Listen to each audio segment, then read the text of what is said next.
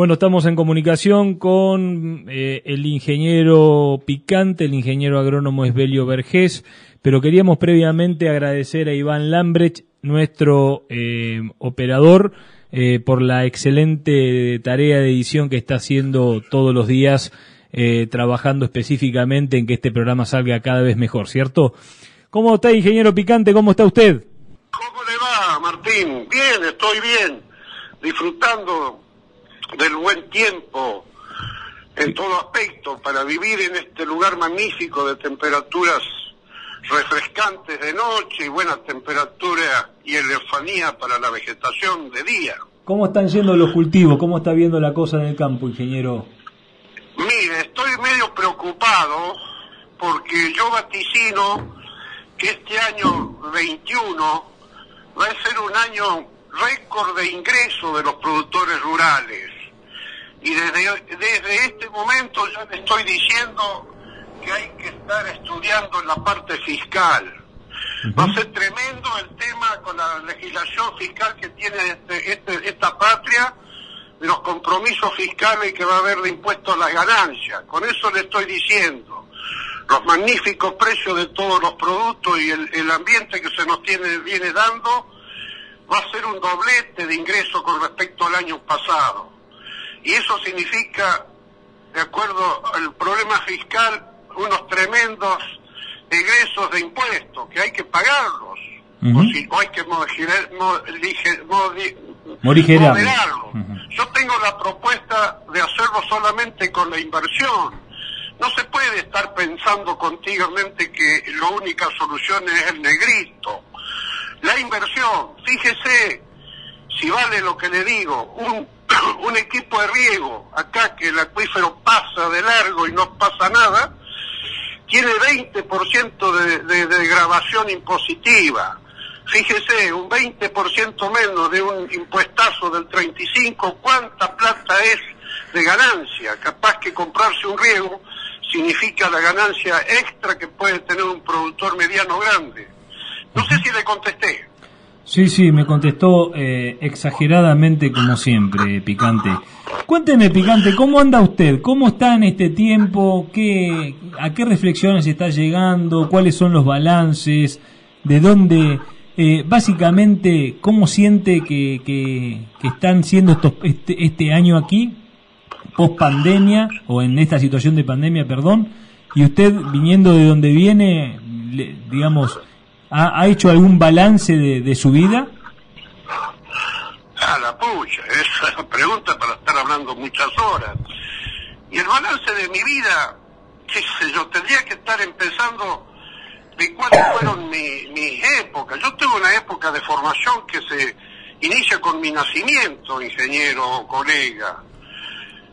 Si usted quiere reportearme de quién soy... No, no, básicamente cómo... Conversarle. O sea, cómo... que yo tuve una formación de haber nacido en, en un territorio que era la provincia de La Pampa, pero por ser un territorio tal vez un territorio mejorado en cuanto a los servicios, fíjese que a, La Pampa territorio llegó primero el ferrocarril que acá y los colegios, porque era territorio.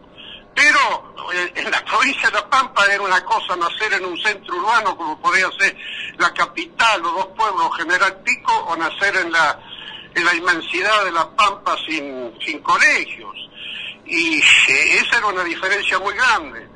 Así que yo nací justo en el monte, en, un puesto que se llama El Tero, donde mi padre tenía, digamos, era el administrador de esa estancia.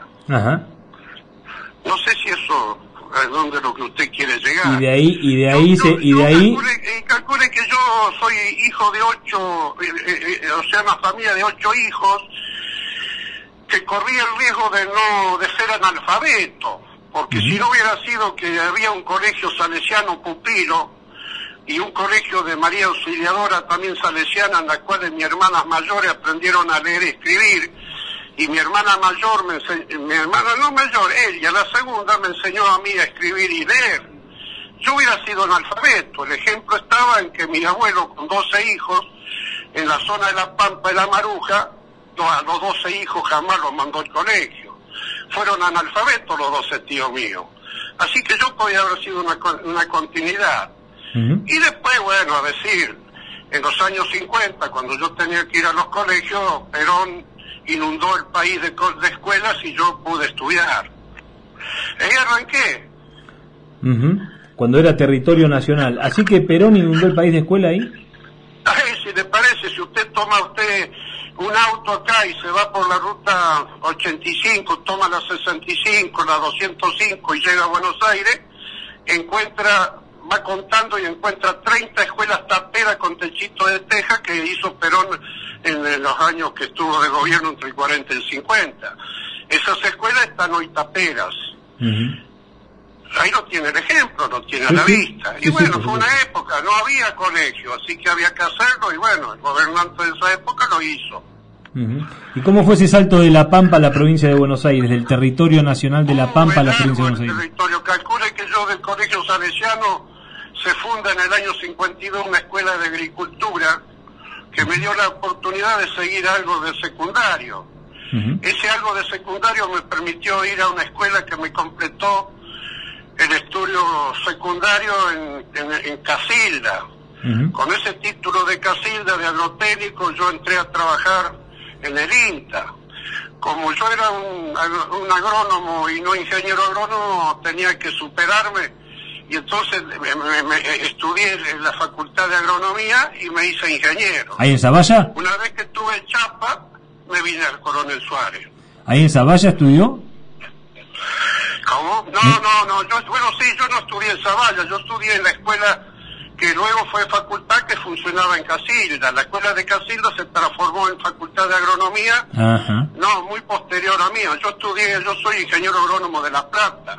Ah, mire usted, o sea que usted eh, terminó su terminó su escuelita por ahí cerca, ¿no? Terminó su formación en La Plata, no sea despectivo, picante, no, sea despectivo. Bueno, yo, yo, diría que mi, mi, mi, formación fue haber nacido en el campo, haberme criado en el campo y haber hecho esa escuela magnífica de Casilda. Después el título de ingeniero agrónomo de, me dio chapa, entonces en vez de decirme bello me, me dicen, aún me dicen ingeniero. Uh Permítame que me ría. ¿Por qué? Usted estudió en una escuelita ahí cerca de La Plata. No sea despectivo, no sea despectivo. Yo estudié en la Universidad Nacional de Lomas de Zamora. Ah, por eso ahí cerca. Bueno, pero no es una escuelita, es una universidad. ¿Mm?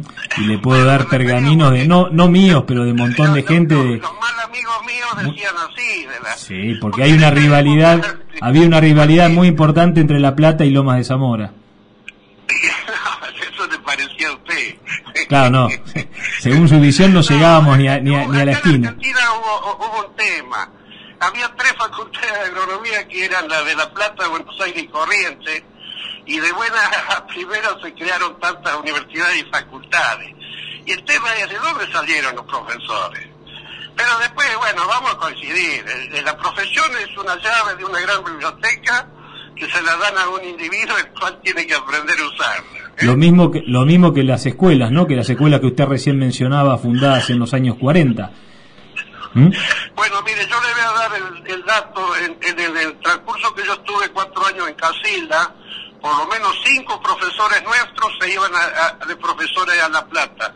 Hacían una iniciación real de educando ahí y, eran llevados a, a, las facultades importantes.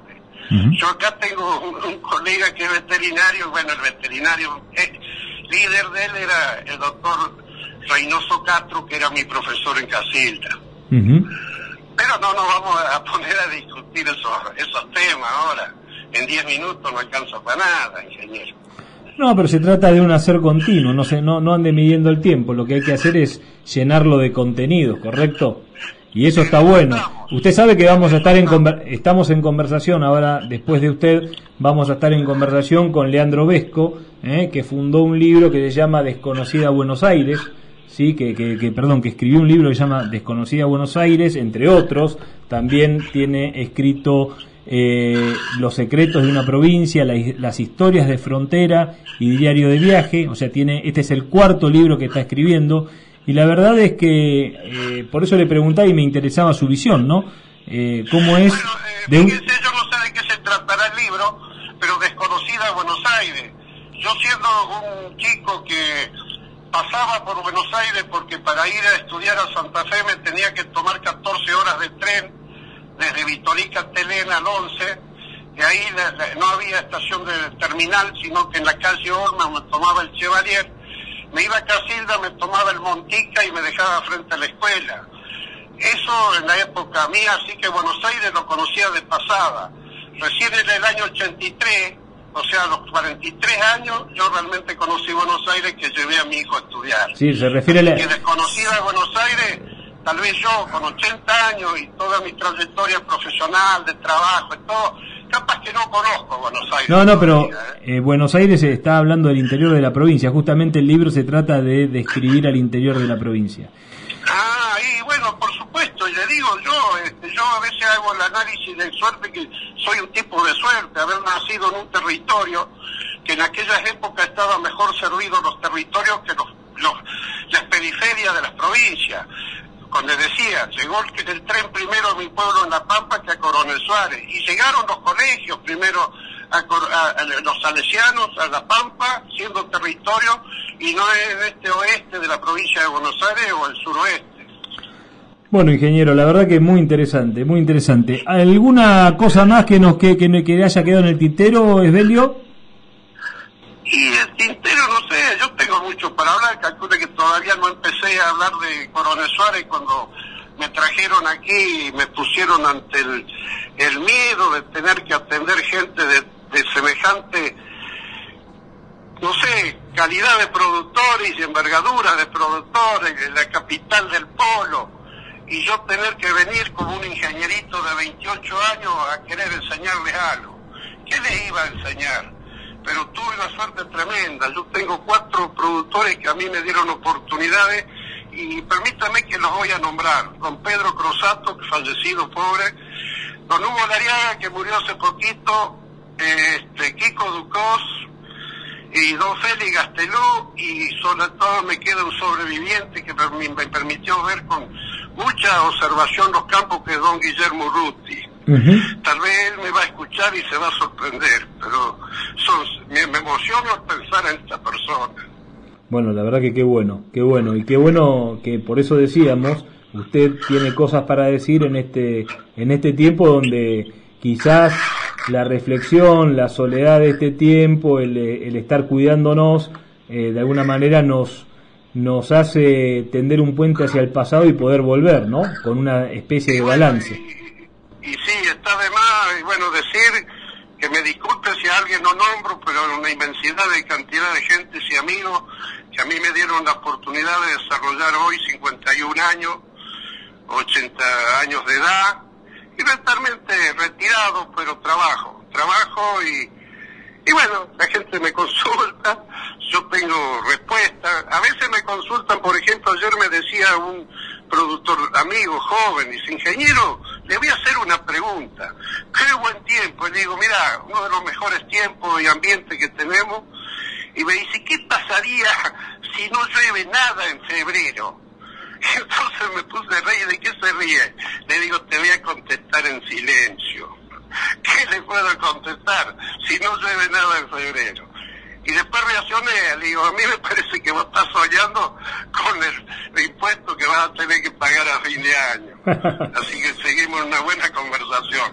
Y ahí lo que le hablé a usted del impuesto al principio. Bueno, Picante, desde ya ha sido un gusto tener esta conversación, la vamos a seguir la semana que viene seguramente, le mandamos un fuerte abrazo y espero que siga disfrutando de esta semana tan linda, ¿sí? Bueno, ingeniero, y lo felicito por el reportaje, me ha hecho un buen reportaje porque siempre usted se pone y me discute, me quiere imitar en mis conocimientos y al final terminamos peleados. Acá está riéndose mi amiga por lo que le digo. Así que yo lo, así que yo lo quiero imitar por sus conocimientos. Qué bien, eh, la verdad que. Exactamente, y eso es bueno, es bueno, es bueno el querer imitar, no la facha, porque en eso no me va a igualar nunca. El chaleco, usted consiga el chaleco, ingeniero. Chao, chao picante, hasta luego.